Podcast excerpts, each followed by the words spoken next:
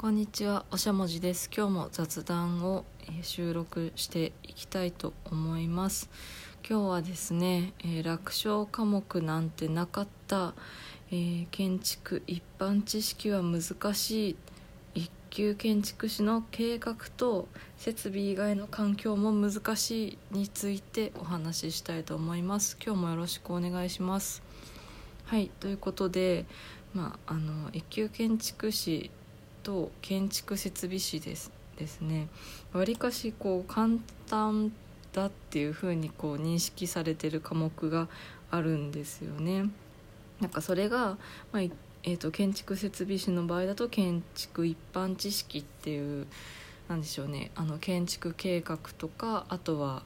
なんかこう建築寄りの環境の話とかあとはねなんかあれですね建築の構造の話なんかも出てくる科目があります。で一方でですね一級建築士の方でも、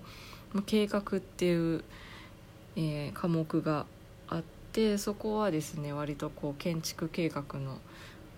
あのいろんな用途の建築計画の基本とかあとはね建築士ですね昔の建築のなんか様式とかあとはなんかねこのなんか昔の建築の内容みたいなそういうのが出たりします。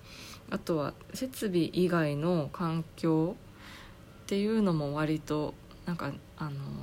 まあ簡単めっていう風に言われてるなっていうイメージがあります。まあね設備はね本当に 難しいというかなかなか専門的なところがね出たりしてもう捨てたっていう風に言われてしまうんですけど逆に環境っていうのは割とこう建築にもこう関係するところもあるので結構とっつきやすいような内容が出てきます。でこれらのですねまあなんかちょっと簡単めな科目というイメージがある科目なんですけど、まあ建築に詳しい人にとってはある程度こう推察できる内容かもしれないんですけどなんかねその分だと思うんですけど範囲が広いところからの抜粋っていう風になるので例えば、まあ、建築にあんまりこう詳しくない新人とかあとは機械系とか電気系出身で建築をやりたくてで資格にチャレンジする人にとっては割とハードルが高い問題なんじゃないかなというふうに思っています。で例えば、まあ、私今回建築あの建築設備士の建築一般知識の読み上げ動画っていうのを作って本当に思ったんですけど建築一般知識は毎年力学の問題がなんか12問だけ出るんですよねだからまあねあの、まあ、そんなにね一級に出てくる力学の問題よりは割と優しめなんですけどそれでもその力学の基礎知識っていうのをそのですね問題のためだけに、えー一から勉強する必要があるんですね。でこれってまあそうですね設備系出身であの建築設備士受ける人にちょっと力学を教えたことがあるんですけど結構ね大変そうでした。あとは、まあ、一級建築士の試験もですね例えば、まあ、環境の分野でですね音の問題っていうのが出てくるんですよね。なんかこう音圧を2倍にするとなんちゃらかんちゃらみたいなそういう問題なんですけどこれもですね、まあ、この、えー1問とか2問とかそのぐらいのためにログの計算をおさらいする必要があるんですね。でこれねあの私毎回忘れちゃうんですよねこの音のログの計算が。なので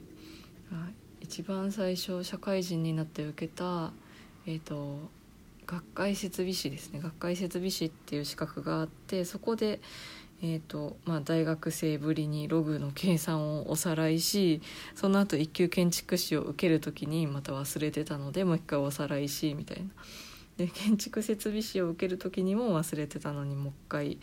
ねあのログの計算を あの調べるみたいなそういうことをやりましたでこれもねなんか結構地味に大変なんですよね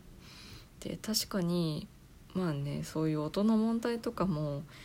もう本当に時間がなかったら丸暗記とかで対応できちゃったりするんですよね。あとは、まあ、そういう丸暗記が割としやすいっていうところから覚えやすいので、まあ、割と他のねあの手のかかる大変な科目に比べると、まあ、手を抜きがちかなというふうに思いますこれはですね、まあ、主に私がなんですけどもうね全然、うん、あのそうですね。他の、えーと、割とヘビーな科目に勉強時間を割くあまりにですねちょっと模試で大変な点数を取ったりしました。でもこれらの科目もですねそうなんです。あんまり手を抜きすぎると科目ごとに足切りの点数が決まっているのでそれに引っかかってしまうんですね。で割とそうですね。周りの人でもまあその計画あの一級建築士の計画とかであのまあちょっと力のかけ方を間違えて足切りに引っかかったって人もですね聞いたことがあるんですよね。でこれってさすごい死ぬほど悔しくないですか？なんかうんねだってやろうと思えばそうなんかできるって思ってたから多分手を抜いたと思うんですけどなんかそれでねせっかく頑張ったのに足切りっていうのもすごく悔しいと思うのでなんかねその辺のあの時間のかけ方とかペース配分っていうのは本当に難しいなっていうふうに思いました。で今回ねあの、まあ、建築一般知識の読み上げ動画っていうのを作ってみてですねやっぱ改めてこうなんかね一級建築士建築設備士の受験生の大変さっていうのを実感できましたもうねどこもね手を抜けない状況っていうのが本当によく分かりましたであとはまあそんな中でねあの既存の教材に足りていないところっていうのも分かってきました。まあ、例えばさっきのねあのログの計算みたいなちょっとなんでしょう踏み込んだものをこう調べないといけないところで、まあね、例えばなんか動画でさらっとおさらいできればより時短になりますしあとはねあの力学の問題ですよね。建築設備士の力学の問題っていうのが、まあ、今あんまりこう、ね、建築設備士の問題に特化した動画っていうのがないので、まあ、その辺りは何でしょうね。あんまりこう力学をやったことがない人にもちょっと感覚的にイメージがパッとつかめるような動画があるといいのかなというふうに思いました。でね読み上げ動画本当になんかなんでしょうね。自分としてはちょっとなんかちゃんと役に立てるのかなというかどうなのかなっていう部分も多いんですよね。なんかあの何でしたっけ？視覚情報と聴覚情報どっちの方が勉強しやすいっていうあの回でもちょっとポッドキャストでお話ししていたんですけどちょっと私はねあのバリバリの視覚情報優位なのでなんかやっぱりそう読み上げ動画を聞いていてもねなんかすごく疲れちゃうんですよね。だからうんねどうなのかなっていうのはとっても、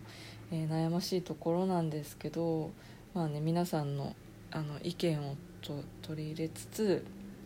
ね、毎年新しいものが出ればまたそれを、ね、収録してっていうのはやっていきたいかなと思っております。はい今日はですねちょっとまとまりがなかったんですけどなんかね楽勝科目なんてないんだよっていうこととあとはね、うん、なんかそういうペース配分あんまりこう、ね、手を抜きすぎても足切りに引っかかっちゃうしあとはねなんかねまあ、深掘りして調べるのも時間がかかるしその辺りのペース配分っていうのは難しいよねっていう話をしましたはい結論としてはもうあの資格試験に向けて頑張る皆さん本当に頑張ってくださいっていう気持ちでいっぱいです。もう今日もねあのお休みなんですけど、うん、もうねたくさん勉強してらっしゃる方多いと思うので是非ね自分の体をいたわりつつご褒美をあげつつ頑張ってください。今日はこの辺にします。ではでは。